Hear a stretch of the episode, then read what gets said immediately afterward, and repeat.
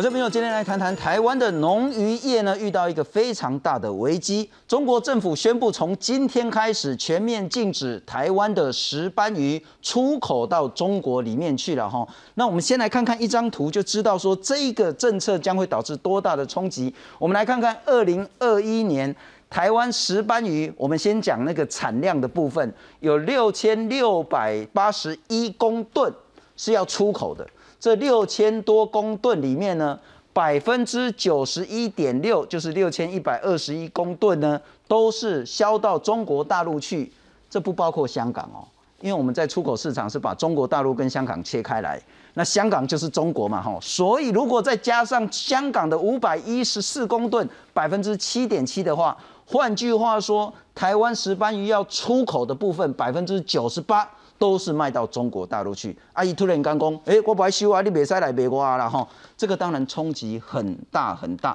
可是这不是单一事件，先前我们也谈过，包括凤梨啦，包括释迦啦，包括莲雾啦，一连串的农渔产品呢，都是这一种大家认为叫做养套杀。先跟你讲说，哦，我被会台政策了哈，咖你买就这了哈啊，等你把这个钱弹落去，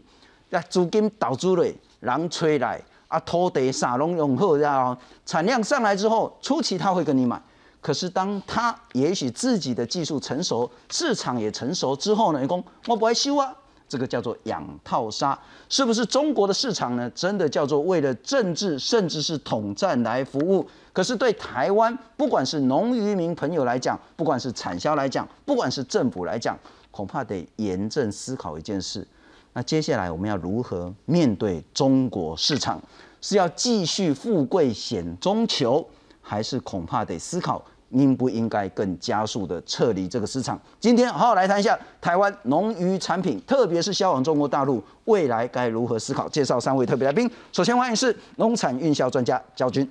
信中好，各位观众大家好。胡雄刚再来欢迎是中经院 WTO RTA 中心的资深副执行长李春礼老师。各位观众大家好。中华亚太精英交流协会秘书长王志胜王老师。主持人好，各位观众朋友大家好。特别感谢了哈，透过视讯跟我们连线的屏东县养殖渔业发展协会的总干事陈启宏陈总干事，你在线上。主持人、现场观众大家好。哎，我请到中干组了哈，听讲你这几年其实自己就觉得鸡蛋不可以放在同一个篮子上，自己就开始转型，那你怎么样看待这件事？其实很早期、很很早之前的话，其实我们针对大陆的市场，其实就开始有在思考做一些其他风险的一个分散。所以，我们自己的一个部分，除了外销原本的通路之外，其实都有在开始规划一些其他的一些市场，把我们内销的一个所谓的销售比重的一个提升。所以，这个部分来讲的话，原则上。嗯，也不是意料之外的事。其实我们在心中都有个底，就是说或说或或多或少，就是说其实都有预期的心态，它到底是会不会提早的到到你，就是宣布这样一个一个状况。其实我们养殖业者之间都蛮提反的这一块的。那现在势必是有有点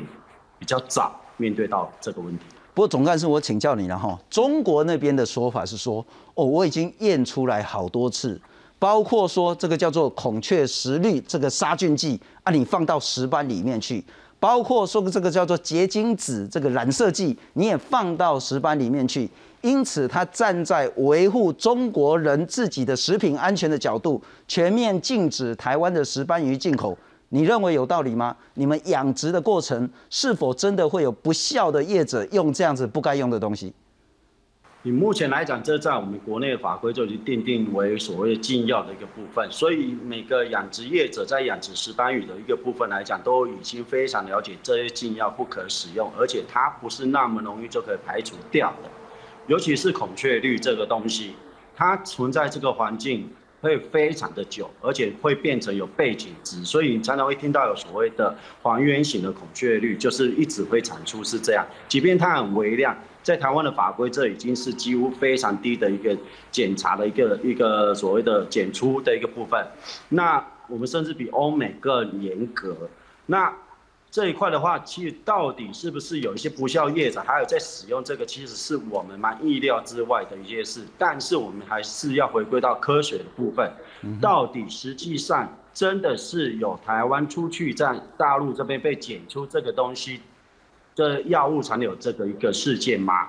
这个是我们存疑的一个部分。是啊，等一下也会多请教了哈。第一个呢，台湾其实对于这样子的一个禁药早就是禁止的，但是呢，会不会在出口过程中，也许其他国家或是其他的这些污染的，是弄到我们这边来？第二个，如果按照国际的惯例或规范的话，好，就算然后我们退一万步想，真的有台湾极少数不孝业者用了这个东西，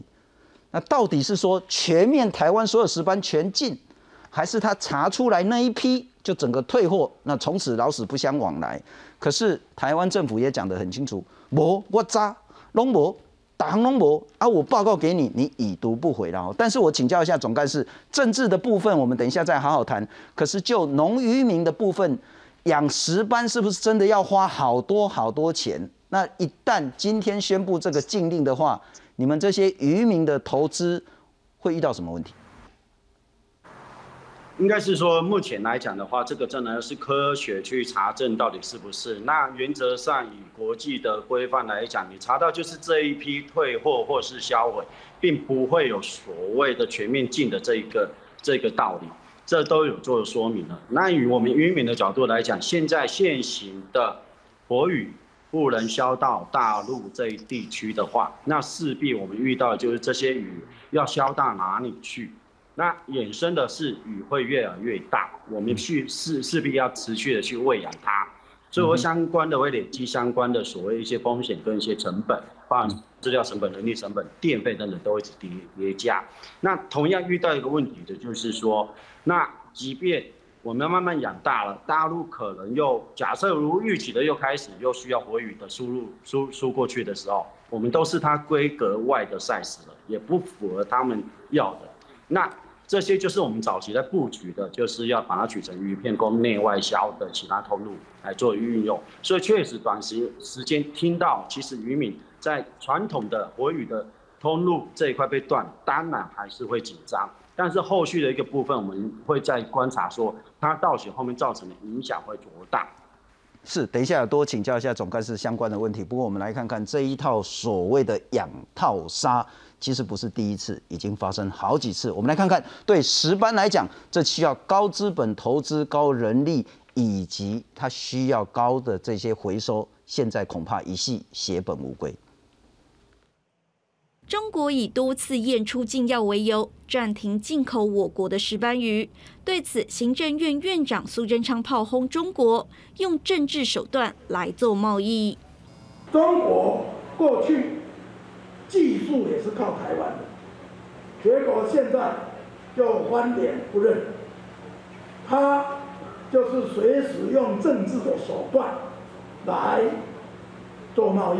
去年台湾高达百分之九十一的石斑鱼出口到中国，因此这项禁令对产业冲击不小。农委会指出。依照国际贸易，当货品检出残留物超标时，多半退运或销毁。但中国直接暂停进口，已经违反惯例。我们不排除到 WTO 的 SPS 里面再次的来针对这个议题做申诉。国内石斑鱼主要产区为屏东、高雄、台南，不过受疫情影响，出口量砍半，只剩六千六百多公吨。农委会推估。受影响的大约是三千六百公吨。外界揣测，继石斑鱼之后，下一个遭殃的是五仔鱼。陈吉仲表示，农委会已经察觉到，中国针对的大多是外销到中国比例较高的品相，因此将持续分散外销市场，避免中国突袭。记者综合报道。我教训，我们先来看看这项新的所谓的禁令了哈。中国海关总署说，从去年呢就多次从台湾卖到中国去的石斑鱼里面呢，查出来有孔雀石绿、有结晶子的这些禁药，还检测出来这叫土霉素超标。那因此从今天六月十三号开始，全面禁止台湾的石斑鱼输入。苏贞昌行政院长是说呢，啊，你中国一直都不规遵守国际规范，用政治来指导一切，控制一切。啊，你说有验出什么禁药啊？我们验就没有，我们证据都给你看，结果你看了已读不回。农委会讲说，这叫多次不符合国际惯例，片面禁止台湾的农产品输入。那检疫是个科学问题，我们会再提完整科学证据。如果中国还是不理我们的话，不排除向 WTO 申诉。先等一下再谈谈 WTO 申诉到底有没有有用没有？这个禁令有道理吗？呃，其实看这个禁令哈，还是要回到去年三月凤梨那个事情啊。是，呃，去年三月，去年二月二十六号，就是二二八年假前一天，礼拜五，呃，中国一样是透过海关传真啊，通知说我们的凤梨有介壳虫啊，然后就就把整个凤梨就 shut down。那当然，透过这个国内的爱国凤梨、自由凤梨，还有呃转单到日本啊，这个这个事情有机会可以再谈。那到了九月十九号中秋节连假的时候，第二次啊，针对世家跟莲雾啊，再再度以这个有虫害问题再复发入禁令。其实呃这两个事情，当然你都可以从农业啊贸易的角度讲，它是单一事件啊，它是科学事情啊。但是我一直强调说，两岸之间哈，其实往来的过程中是不可能没有政治的意涵在里面。但是就当时那两个事件呢，即使把它串起来看之后，其实还不是那么明朗。到底背后中国的政治意图是什么？那其实去年的时候，大概就已经有两到三次，呃，有有有书函到台湾来说啊，我们的养殖户有这些东所谓的药物残留的问题啊，禁药使用问题。那各位如果印象深刻的话，其实今年一月初时候就发布两个养殖户，好，就说他的活鱼船过去时候被查出来，当然。当时我们也是提出抗议哈，那我们也做出一些反证，说那两个养殖户其实并不是养成鱼的，它是它是宰鱼的厂。呃，或许这个事情可能就可以到这边就就停下来哈，也也可能呃，不管是给他一个警告啦，或者是你把它当成一个系列事情来思考。可是就在呃五月啊呃六月十三号再宣布这个事情了。其实我各位仔细看了，其实这都是早收清单里面的品项。那早收清单就是 X 法，F 法当时在二零一一一二的时候，为了要做服贸签订前的一个准备动作。那十五项的十五项的水果，再加两项的后来增加的柠檬啊，然后再加上五项的水产品，总共二十二项。你去看现在收回来的，其实也是这十五加二加五里面的对中国市场依赖度最大的品项。是，所以呃，如果我们要去。在去年呃三月发生凤梨事件时，我们去思考下一个农产品是什么？哦，可以很清楚的看到哦，可能就是释迦，可能就是莲雾啊，甚至有人猜芒果啦、茂谷柑，这这都 OK，因为这些都在早收。从现在来看，都在早收线里面。那其实我们未必可能忽略了一个水产品，哈，因为呃私募鱼其实在我们自己把这个市场玩玩死了就不讲哦。那石斑鱼其实确实比重还蛮大的。那现在水产品也也进来，也进入这个中国的禁呃禁止贸易清的这个手段，其实就是花怎么开怎么谢。当时早收清单是为了对台湾让利的一种单方片面的手段。那我觉得今天背后的要展现的呃对台的政治意图其实很清楚我我想带王老师这个 两岸专家可以就我只是就。呃，从这个两岸农业从怎么开放到现在怎么把门关起来，是这个这个脉络其实是一贯性的。就那个脉络是大概是十多年前的时候，两岸说，哎，我们来签一个 A 克法。对。那在签的时候，我们说，那中国大陆跟台湾就说，啊，不然先来说，你为了展现你诚意，你先来爱台会台。是。你包括莲雾啦、释迦啦、凤梨啦，还有这一次的石斑呐，都是在十年前说我列了一个早收清单。反正我就是把关税降低，甚至降到零，是，然后我通关就可以很方便，我甚至价格还可以让你比较好的方式进到中国市场里面来，我甚至还可以用政治性鼓励中国任何一个省份来多买你台湾的农渔产品。对。可是十年过去之后，两岸渐行渐远，我干嘛要会台呢？所以他就收回去了。所以当然就统计上来讲啊，这些主持人刚刚提到的这些这些农渔产品，中国大陆的产能都上来。我我以这次的石斑鱼来讲，石斑鱼这个中国的产量就占全球的百分之八十二，大概十八十八公十八万公吨哈。台湾占二点二公吨，大概占百分之九，所以我们大概是它的不到九分之一。但是因为我们的龙胆石斑其实技术真的是不错，所以我我们的产值虽然只有一点六亿。那中国大陆其实量体这么大，也不过但适宜哦。也就是说，我们的产量虽然是它的百分之九不到，可是我们的产值大概是大概是它的五分之二，百分之四十是。那其实刚刚那个总干事他们就很清楚，因为石斑石斑是呃，台湾很很强在龙胆嘛，因为龙胆是大大体型的鱼，但是它养殖时间非常长，它在宰鱼的时候其实是很容易夭折的。那马来西亚在那个沙巴大学有个一个教授叫神怒，他就把这个老虎斑跟龙胆哦就交配啊。那这个上帝创物种让你人工交配，基本上都是把坏基因传到下一代。是，可是龙胆石斑是特异，它把两个两个副本母本那伏案的优点都都都遗传下来，所以它就是呃肉质 Q 是遗传这个龙胆，肉质细遗遗传老虎，然后大小也是老虎斑，然后养殖环境又是可以折中不怕冷，因为老虎斑怕冷，是，所以所有的优点都在龙虎斑身上。好，那当然这几年啊，因为中国从禁奢一直到 COVID 的关系，所以这个民间消费其实也在当当赛的过程。所以龙胆石斑养殖时间三到五年，高成本，禁奢以后其实就转吃龙虎斑。那现在 COVID 关系，餐厅又没开，所以又又下降。所以我们的这个出口，其实从大概一万平均一万公吨上下，现在荡到去年前年大概就剩五六千公吨。所以。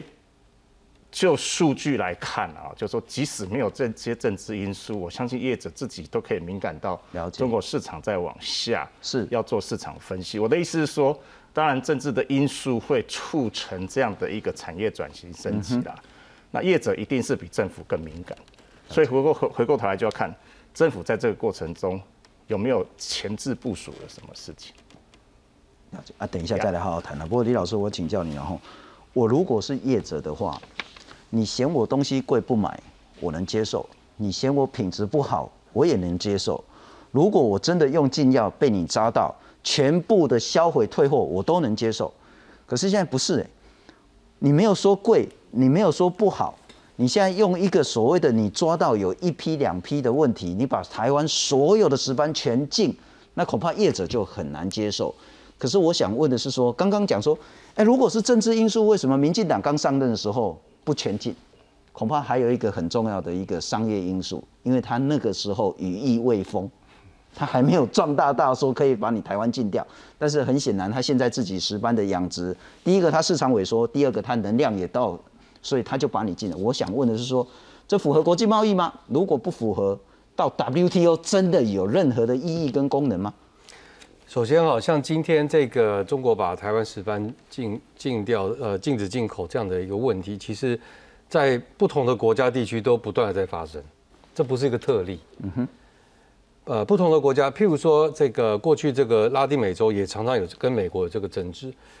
呃，当时中南美洲跟美国这些，特别是这些动植物的进出口禁令，背后很多的一块其实是着重在利益，他们没有什么政治对抗的问题，主要是在利益。所以呢，譬如说某一派的人当权了，好，然后这个他背后有很大的这个庞大这个养殖利益，那他就去去这个运作，好，然后就用这个这种药的问题，嗯哼，或者是其他的问题，好，把它禁止，好，那所以这个这样的以这个理由作为一个禁令的这个经验，其实在全球是很多的，是不是不是罕见的？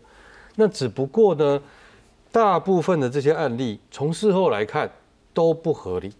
所以一定是有问题。刚才那个焦焦教授也提到，这背后有很多考虑了哈。我只要讲的就是说，其实我们大概没有办法往好处想 这件事情。现在回首看，从去年的凤梨一路到现在石斑，大概没有往好处想这个方向可以去想，是必然有有有所操弄。那只是说这个操弄是政治多少、利益多少、商业多少，现在。也许这个还可以继续讨论，但是绝对是不合理的。好，那第二个，因此那 WTO 有什么用？大家都说 WTO 打个官司最快最快也要一年半，何况台湾经验还不是很多，是可能事前准备要更久。好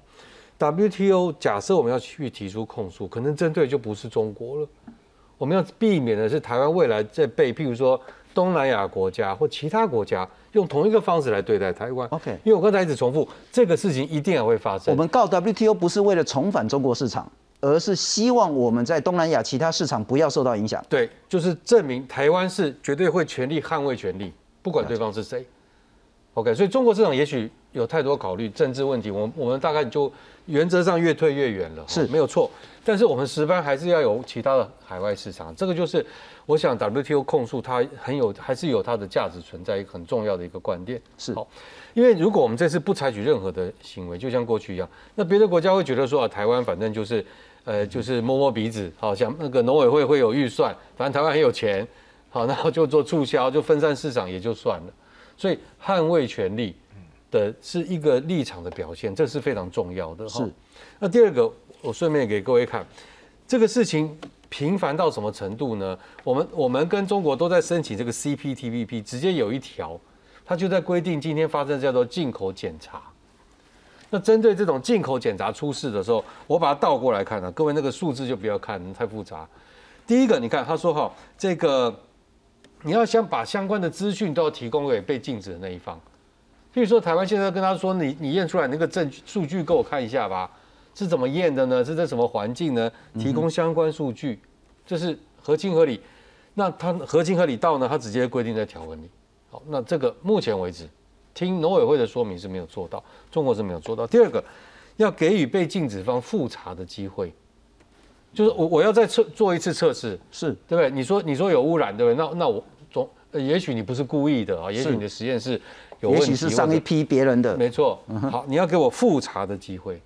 我啊，现在不但是没给他复查，是整个台湾全禁。现在是连讲话机会都没有，更何况是复查嘛，对不对？第三个才在讲说，你这个措施要什么合理、必要，而且是符合科学。所谓必要呢，这就刚才我们前面一段讲的，就是说，如果是有个黑名单的业者，那你应该处罚是黑名单，是。对不对？是特定的业者、特定的进口商、特定的养殖场。你不是处罚那些良心的业者？没错，因为哈，过去我们把整个区域全部禁，有一个很重要背景，就是有一种，譬如说病虫害。它是区域性的，是是没不是没有办法透过禁止个别农场、养殖场来禁止啊。譬如说过去有那种果蝇的问题啦，是哦，或那个就是普遍性的，或是那个非洲猪瘟，是我进了一家，另外一家会有。但是这是违法黑心用药的问题。对，用药这个东西绝对不会是一个区域性或是全国性的问题。是是，所以它这个用凤梨的方式也来禁止石斑，那一定就有不合理的地方。因为一个是全国都存在的问题，是或者说几百年都有的问题。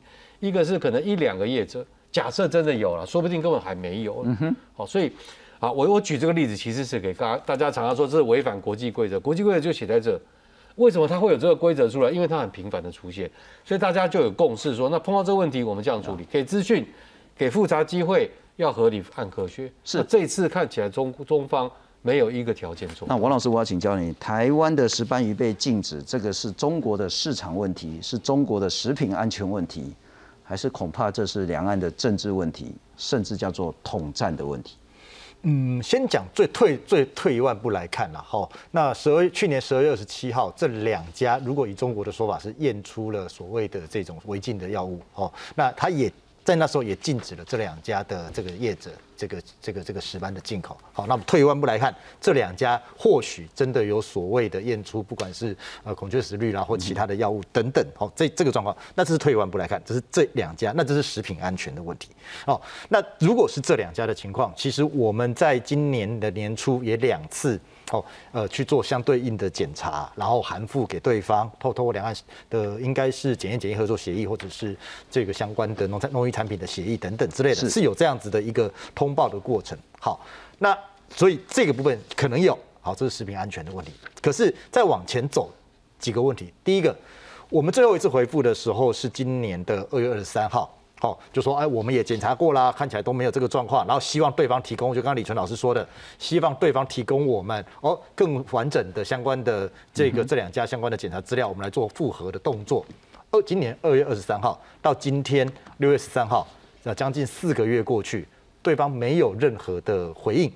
哦，那在已读不回的情况，是这种无预警的啊突发的，就全面禁止石斑鱼的进口。那走到这一步，那看样子就不是食品安全的问题了。是，那我认为啦哈，更多还是基本上是两岸之间的对方在一个政治上面的考量跟呃思考。好，那前面只是一个借口。那这个借口它怎么合理化？那是另外一个，那是另外一个 story。但是你这么久没有去做回应，也没有按照既有的不管是两岸之间的协议来做一个呃后续的操作，哦，或者是刚刚讲按照你国际相关的规范来做合理的安排，而是突发性，而且隔这么久突发性的去禁止，那这个当然是政治问题。哦，那接下来就要谈，那这政治问题后面思考的是什么？就几种成分。第一种就是如同像去年的不管是呃凤梨啦、释迦啦、莲雾这些水果一样，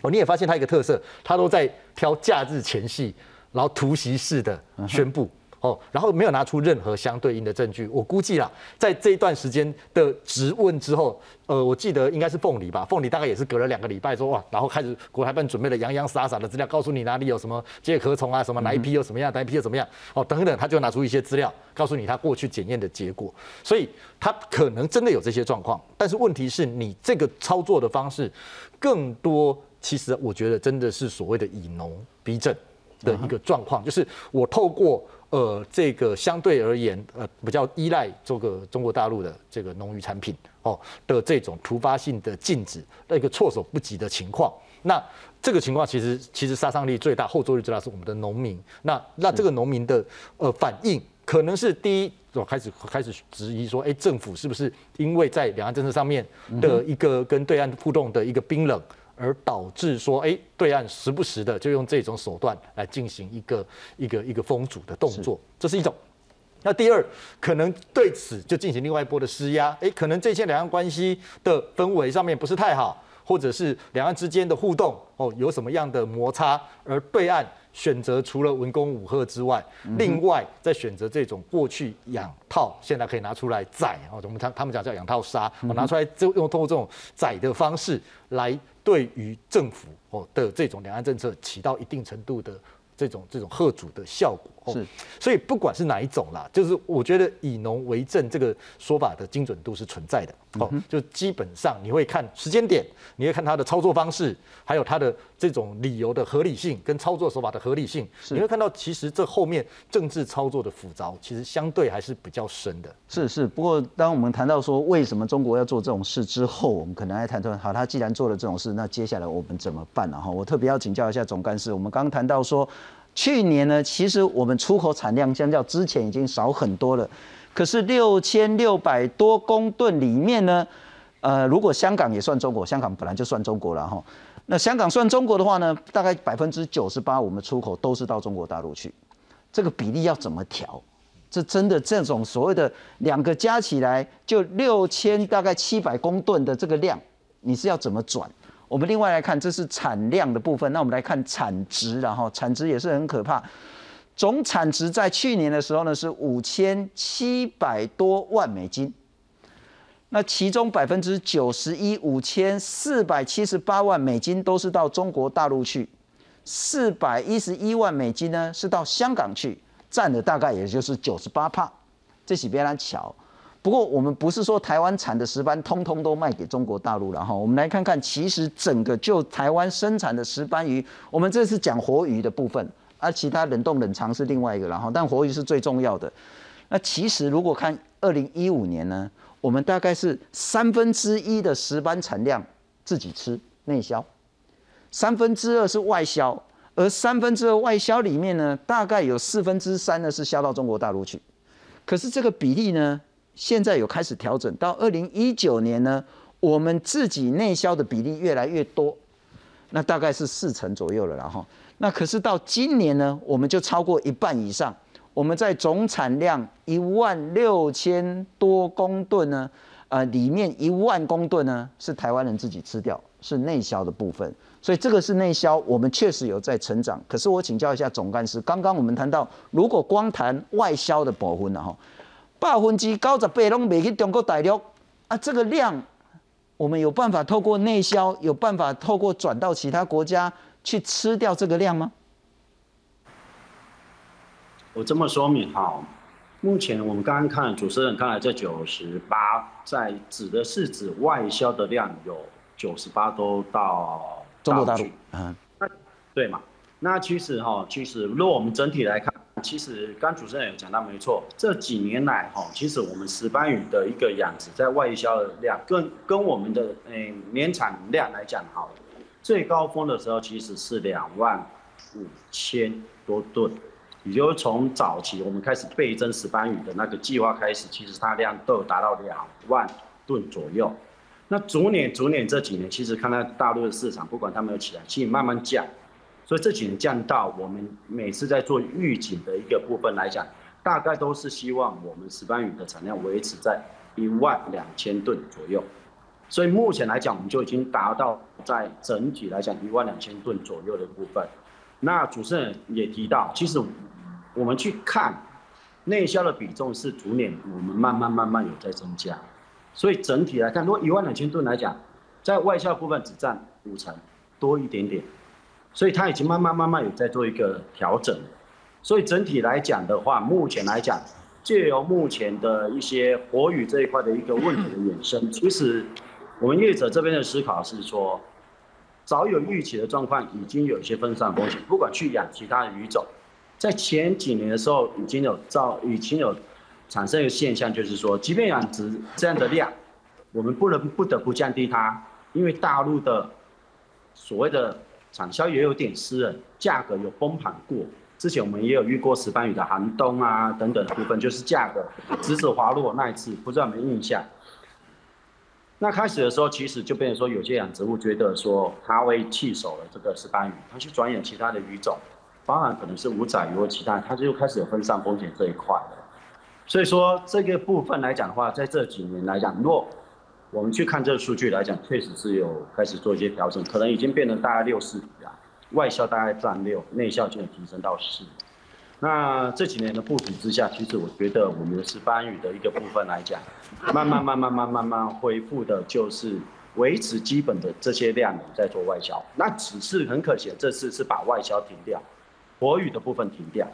那之前我们一直在谈，就是说。我们在一些石斑鱼在价格低落的时候，有蓄养的政策让它养大，但是我们做了几次做成鱼排方方面去做欧美市场或是其他日本的市场去做销售的时候，会遇到的问题就是后面回来我们不会没办法再取得这样的货源，但是石斑鱼量很多，但是我忽略了大陆的一个习惯养成我们的一个传统的贸易方式就是活鱼，而且他们都是小 size 的。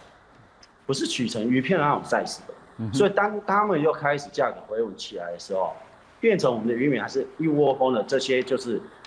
说真的也是，它可以在短程、短期的时间，可能一年内就可以达到上市的规格，我就可以销售出去获利。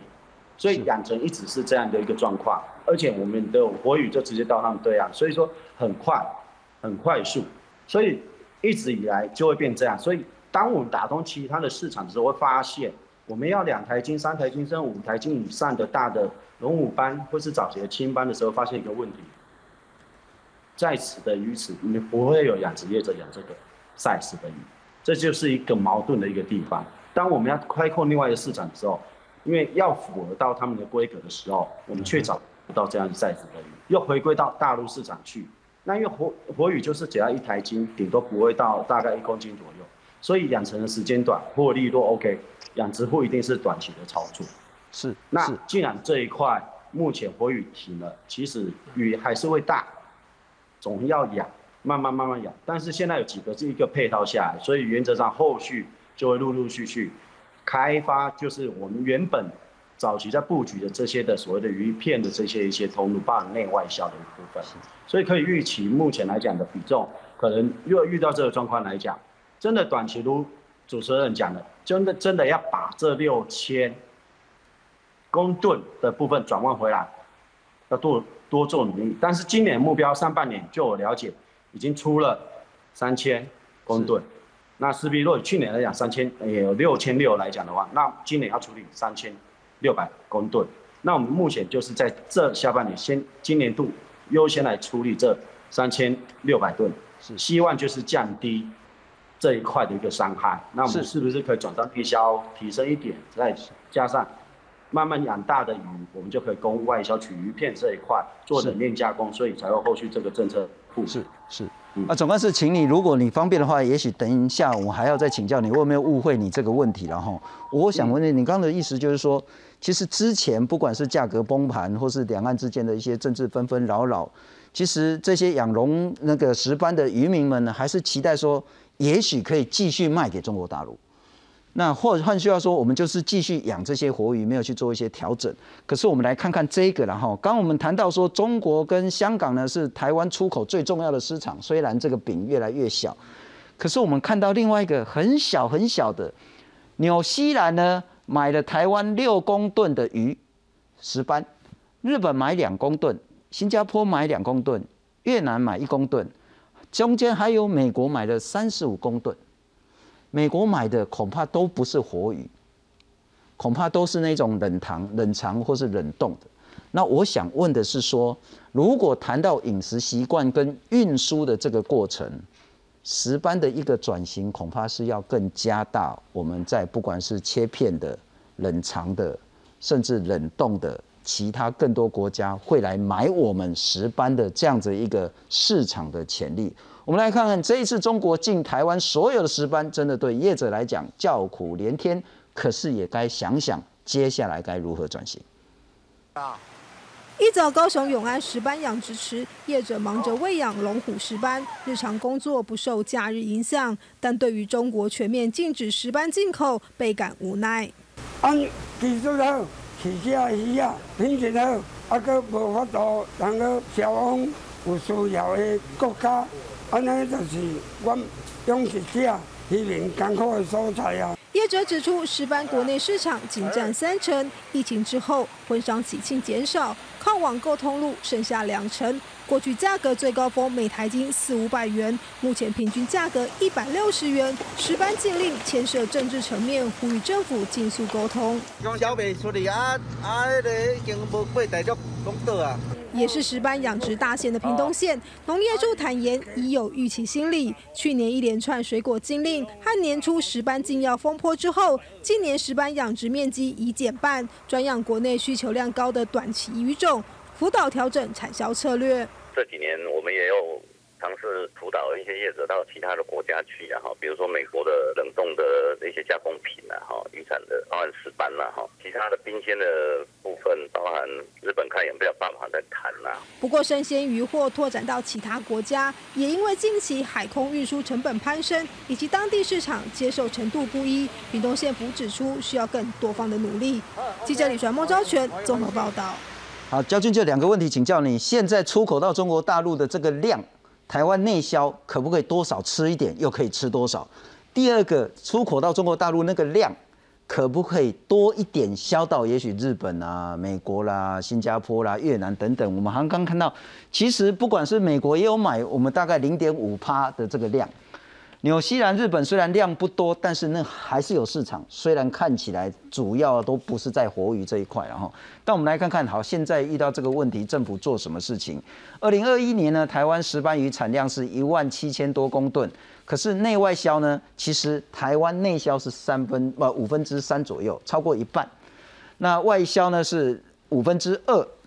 那其中呢，农委会接下来要说呢？现在也许这个鱼哈晚一点抓了，晚一点卖，延后上市。那你的饲料呢？政府会补贴啊，有需要贷款呢，政府可以补贴一些利润来利息拍水。然后呢，加强电商平台的促销，内需的量呢，希望可以达到一千六百公吨。然后呢，希望可以有这些冻储。冻存还有外销的奖励，那也就是说冷链系统还有整个所谓的鱼片冷藏冷冻呢，这个要加强。两个问题，内销可以吃多少？其他国家又可以吃多少？OK，呃，主持人，呃，谢老师这个问题啊，其实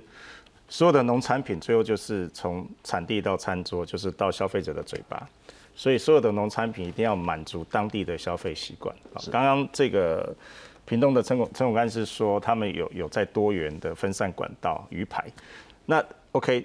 即使我们锁定了一个特定的消费地，它的消费习惯去满足他们的呃饮食饮食需求的的产品，最后还是一个最现实，就是价格。好，我先讲鱼排这个事情。其实鱼排这个事情，包括知名连锁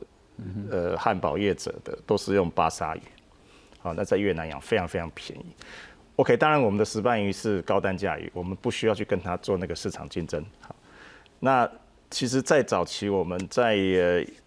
零九零八年，呃，零八零九年开始把私募鱼大量卖上海时候，其实就犯了这个错嘛，就是说，啊，觉得要呃要把它切成鱼排，因为这个刺很多，怕上海人不会吃。可是他不知道上海人吃鱼要带头带尾，所以反而是不了解市场需求。是，好，那 OK，但这个国外的市场哈，当然就是。坦白讲有点小复杂，就是说你要你要去打这个东西，其实需要行销的费用，需要很很强的市场调查等等等等。但我觉得更重要还是国内这一块。我刚刚看这个农委会这边的目标，呃，这个看起来大概就有两千六百公吨，其实要在国内把它处理掉了。哈，你外销部分当然就是像我刚刚讲的，尽可能。但是其实各位有没有发现，最近有个很重要议题叫做粮食安全？是，好，就早期大家都不觉得吃的东西是来自于国内国外，反正就吃嘛，便宜嘛。现在通膨压抑上来了，俄乌战争让大家感受到小麦会不够买了，玉米会不够了，然后包括鱼产类，最近有个东西叫鲑鱼，可能大家可能很经常会吃不到。嗯，好，那如果它有这么好的石斑鱼，为什么不让国人鼓励吃石斑鱼？为什么要花那么多的钱去跟北欧国家、去跟加拿大、去跟日本去进口高高单价的鲑鱼进来？如果我们的石斑鱼这么好吃？所以，我必须承认说，这个事情其实际是政府长期以来忽视的。那今天有这个政治的动作的刺激是好事，让大家重新重视说，我们是不是长期以来忽略了我们台湾自己好的是的农产品？是，对啊，因为事实上，呃，生产成本是可以被控制的了。就说刚刚讲的饲料补助这些，其实，呃，政府现在一直在谈循环经济，循环经济。那但问题是，搞不好我们的饲料都还是进口的。可是我们其实有非常好的 recycle 的 know how，可以降低我们的这个饲料的成本，就是让 cost down 下来。就这个东西是整套思考，就像我刚刚讲，海外市场不是说我看到一个市场，你要从它消费习惯到呃整个后端的供应链，我们是不是有相对应的 HACCP 的工厂？啊，了解它的规格，了解它市场售价，了解它的供货。的规格 N L S size 等等等等，这个是很复杂的，这个不是渔民可以搞得懂的。嗯哼，对，这是要要有政府的协助在里面。是是是，不过再透过视讯请教一下总干事了哈。刚刚那个焦军也谈到说，国外市场不是说你想打就是可以打得进去，譬如说美国市场，啊，你搞扣领工期待他会给你清蒸活鱼，怎么去处理？恐怕你要鱼片，如果是鱼片的话，他要想说啊，九班不离要鬼呢。所以那个包括价格，包括饮食习惯，也许台湾内销我们做的还不够，你的看法呢？我觉得目前来讲，我们之前在规划的时候，到欧美那边倾销出去的，其实鱼片的反应都相当不错，当然日本那一块也 OK。那刚刚我之前有提，因为之前我们的养殖的环境，其实讲白点，我们有点虽然就是有点像。被大陆养成，其实有时候我在分析，就是说，其实我们被大陆弃做了，我们这些养殖物都被弃做了，而且还是间接被就直接的，就是仰赖这些活鱼班业者外销出去，而且这弃做更不是口头契约，连签也没签，反正养出来就是活鱼，透过运搬商就直接销售到对岸去，所以早期很少会去思考鱼片，早期老一辈的，当我们回来，我们这辈的回来再。投入再做一些冷冷链加工的一个部分，遇到就是这样，老一辈也会讲，就跟大家讲一样，就是石斑鱼这么高单价，你再取，再把它养大，成本再拉拉高，去加工的时候成本叠加更大，谁吃得起呢？但是这几年，其实我们借由主管单位现在相当于的一个规划之下，其实这几年这样起来的一些开发之下，其实我们当然我们国人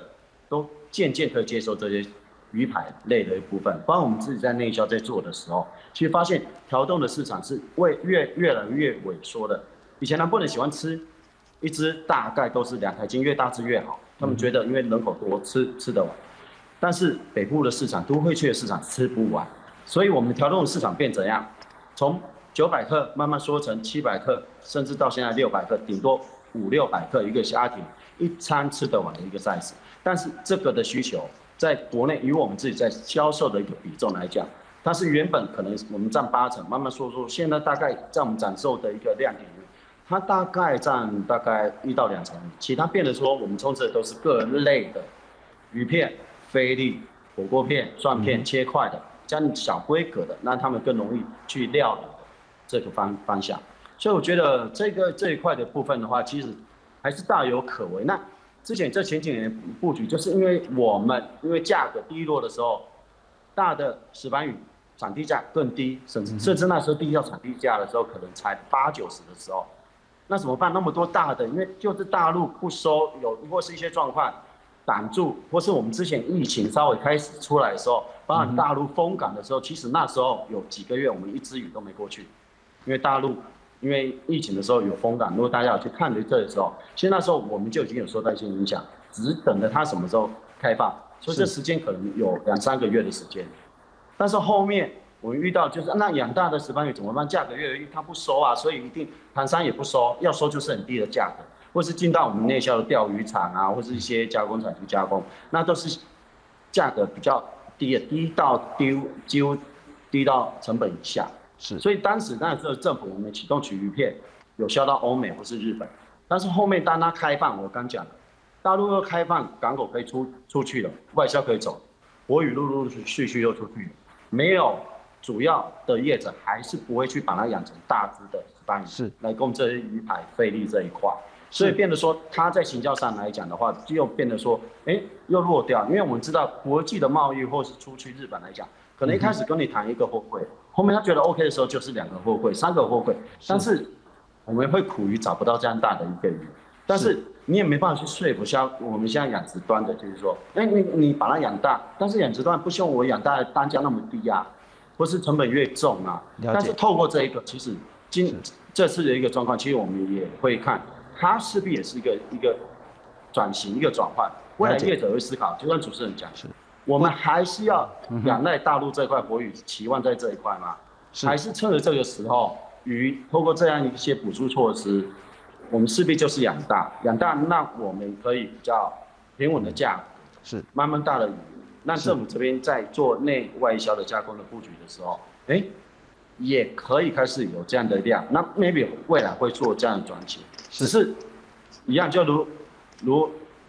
将军大哥这样讲的一样，就是。可能不会那么快，但是我们不做，永远就会被大陆绑住。但是现在也有问我，到底什么时候还会开放？我也不知道。就像凤女世家到现在还还没重新那里开放，就像已读不回而已。所以不要去期待这一块，我们要思考是后面的转型的方向。是非常谢谢总干事跟我们做视讯连线啊哈。其实一个很重要的观点就是说，养套杀，恐怕关键不是在杀。关键是在养，因为被他杀完之后，你还是期待他继续养。换句话说，我们永远陷入那一个循环、恶性循环当中，如何跳脱这个循环？待会特别要请教李老师跟王老师了哈。其实这不是第一次，已经好多好多次。我们来看看，继凤梨、莲雾世家之后，中国宣布暂停进口台湾石斑鱼。民进党立法院党团痛斥，这是以农为政。先养，让他们以为说有中国的市场，然后等到市占率套牢之后，最后用下蛊、下药、下虫的方式来杀台湾的农民跟渔民，所以以农以以农为政了。去年九月，中国以多次验出有害生物为由，禁止台湾的莲雾世家进口。为了减缓冲击。中央和地方政府毛起来找通路，强力推销一点五万公吨原本应该外销中国的凤梨世家。不过成效似乎有限，像是今年四月，凤梨世家产季快结束时，部分果实还挂在树上。农民说，内销、外销甚至加工都没达标，价格也几乎是往年的一半。农委会的努力之下，他大概帮我们卖的，呃，有二十万箱了，就好是连连那个平台了，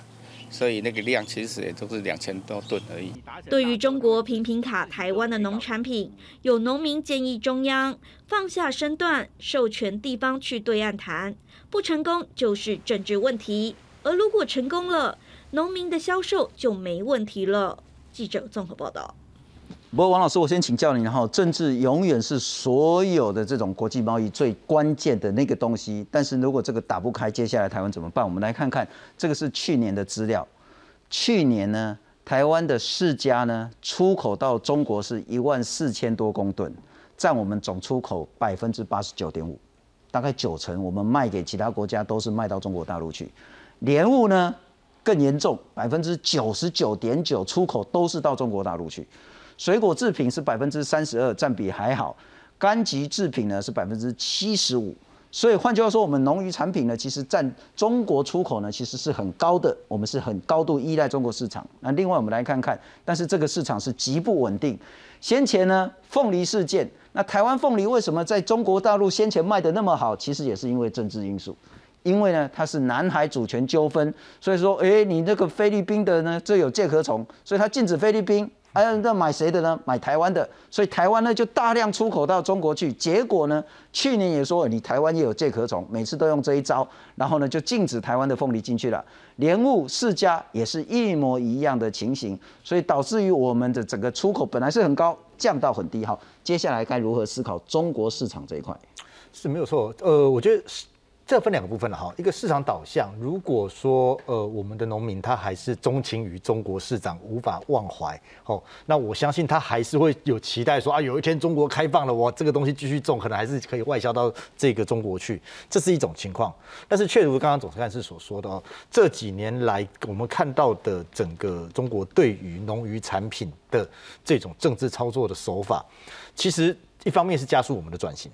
让我们去思考政政策引导上，我们去思考说如何把加速把这个鸡蛋不要放在同一个篮子里面。那另外一个，在一般的农渔民的眼中，他也会去想，未来我还要不要这样子的把所有的心力投射在中国这个市场？这个这个是会有一种带动市场转向的一个区块存在哦。那这是这是大的一个区块。可是，在这样的情况之下，其实我们紧接紧接着要去看的是说，好。呃，几个面向了哈，我觉得刚刚焦俊大哥讲的没有错，很很很重要一点就是说，事实上这些都是早收清单上面的农渔产品，那这些东西其实都是过去结构性已经在长达数十呃不讲十几年来结构性去造成的对中国的出口的长期依赖。好，那这样情况之下，我当然是慢慢的变化跟调整。其实看那个石斑鱼的数据是有是有调整跟跟跟这个改变，可是这个结构不是那么快速而且容易的去变化的。那我们已经经历过这三四波了。其实你已经知道说，OK，接下来大概都盘点的出来，哪些可能是他在政治上可能操作目标，像水果，都被认为下一个可能是文旦哦之类的东西，因为这个在中国的出口的产产量比也是非常非常的高哦。那像鱼类，刚刚讲说五仔鱼这样，那接下来这些东西你怎么去转，怎么去转型？哦，转型有两种，一种是你的产品，像我们在讲谈石斑鱼的时候，在讲说，哎，你怎么卖到其他地方？第二种是你怎么辅导本来大量，譬如说过去。一大堆种这个私募鱼器做的这些养殖业者，你怎么转型？我不要在我没有这么大的市场，我没有这么大的中国的需求的时候，我怎么转型到其他可能是更高经济单价，或者是更呃有这个出口市场需求的的不同的鱼类？这是不同的转型。那这是政府应该现在其实从去年开始应该去思考，那这样子接下来你面对的这个整个整个市场的变化，是我们应该去做哪些事情？是李老师，你的建议是？呃，我想政策哈，它要照顾的是。产业的发展，好，农业的发展，养殖业的发展，或者更小，我们说的是石斑养殖业的发展，我们没有办法，也不应该照顾到个别业者，他的这个经营模式的考虑，好，所以从这个呃整个产业的转型来看的话，利用这个机会去加速转型，当然很好。但是我记得我们之前我也跟那个教训大哥一起来上这节目，就想讲到，其实从凤梨到石斑，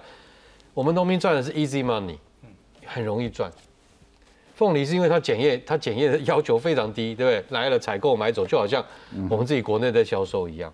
那日本人那时候我记我记得印象很深刻，对不对？从它的那个那个可溯源啊，什么从开开始种到全部结果都要都要就很麻烦，是，对，就很麻烦。好，所以那我看起来石斑也也许那个呃性质是类似，也许真正的那个方向不大一样，但是性质也是类似。好，那我们要讲的是 easy money，就像刚才讲怎么花怎么开怎么谢